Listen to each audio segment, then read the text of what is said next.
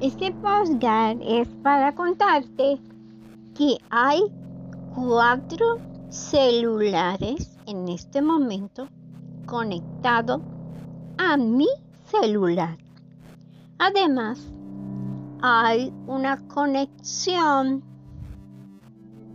remota a larga distancia que está robando la línea. Estas cuatro personas que están conectadas cogen, están cogiendo mi, mi pequeña empresa y poniendo una fecha del 31 de diciembre de 1969. Entonces yo lo borro y ellos continúan como locos poniendo esa fecha. Yo quisiera saber quién es esa persona que nació el 31 de diciembre de 1969 y qué tiene que ver con mi negocio. ¿Qué tiene que ver que ustedes continúan como los locos poniendo esa fecha o hackeando mi negocio. Casi me lo cierran. Me lo estaban, me lo cerraron. Tuve que volver a comenzar a poder hablar con Google y que pudieran otra vez poner el negocio activo. Me robaron un Facebook, una foto. No, puede, no puedo poner mi foto de la cuenta. No puedo hacer nada. No entiendo la persecución y la locura de las personas que pretenden. No hay nada en mis emails, no hay dinero, no hay nada que robar, no hay nada que dañar ya, ya todo está dañado.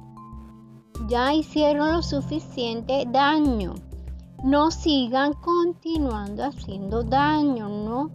Es como de locos, lógico, no tiene sentido, no van a adquirir nada.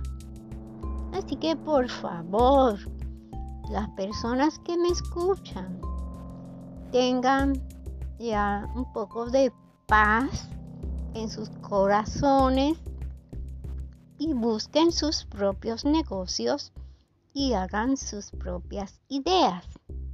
Todo el mundo tiene un pensamiento y es inteligente. Pídale a Dios que les dé sabiduría y les dé un negocio. Pero no pretendan destruir el mío o robarlo, porque no tiene sentido.